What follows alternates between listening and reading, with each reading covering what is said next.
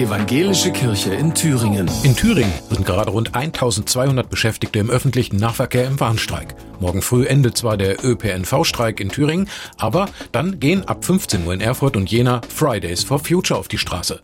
Bundesweit streiken morgen die Beschäftigten im ÖPNV und Fridays for Future zusammen in rund 100 Orten beim bundesweiten Klimastreik unter dem Motto Wir fahren zusammen. Wenn wir am 1.3. gemeinsam auf die Straße gehen, zeigen wir, wir lassen uns nicht mehr gegeneinander ausspielen. Kämpfe für gute Arbeitsbedingungen, Kämpfe für soziale Gerechtigkeit und Kämpfe für Klimaschutz sind gemeinsame Kämpfe, die wir zusammen führen müssen. Sagt Busfahrerin Petra Roth. Die Arbeitsbedingungen in ihrem Beruf müssten viel besser werden, damit der Beruf wieder attraktiv wird, erklärt auch Daya Sotode von Fridays for Future. Immer mehr Busse und Bahnen fallen aus, Fahrpläne werden gekürzt und ÖPNV-Beschäftigte verlassen reihenweise den Beruf, weil die Arbeitsbedingungen krank machen. Um die Klimazahlen im Bereich Verkehr zu erreichen, ist ein massiver Ausbau des Nahverkehrs bis 2030 nötig, damit tatsächlich viel mehr Menschen vom Auto auf Bus und Bahn umsteigen können.